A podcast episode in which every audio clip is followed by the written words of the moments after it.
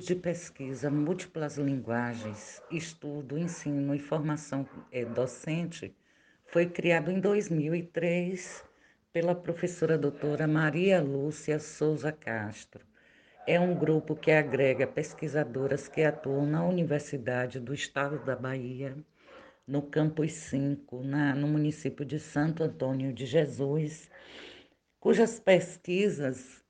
é, visam contribuir para transformar a escola pública e para o desenvolvimento regional, investigando problemas de interesse das comunidades e repercutindo no processo de ensino-aprendizagem de línguas, literatura e cultura bem como gênero, no desenvolvimento de habilidades de leitura e produção de texto, considerando-se linguagens diversas e na formação docente, além de contribuir para o combate à violência.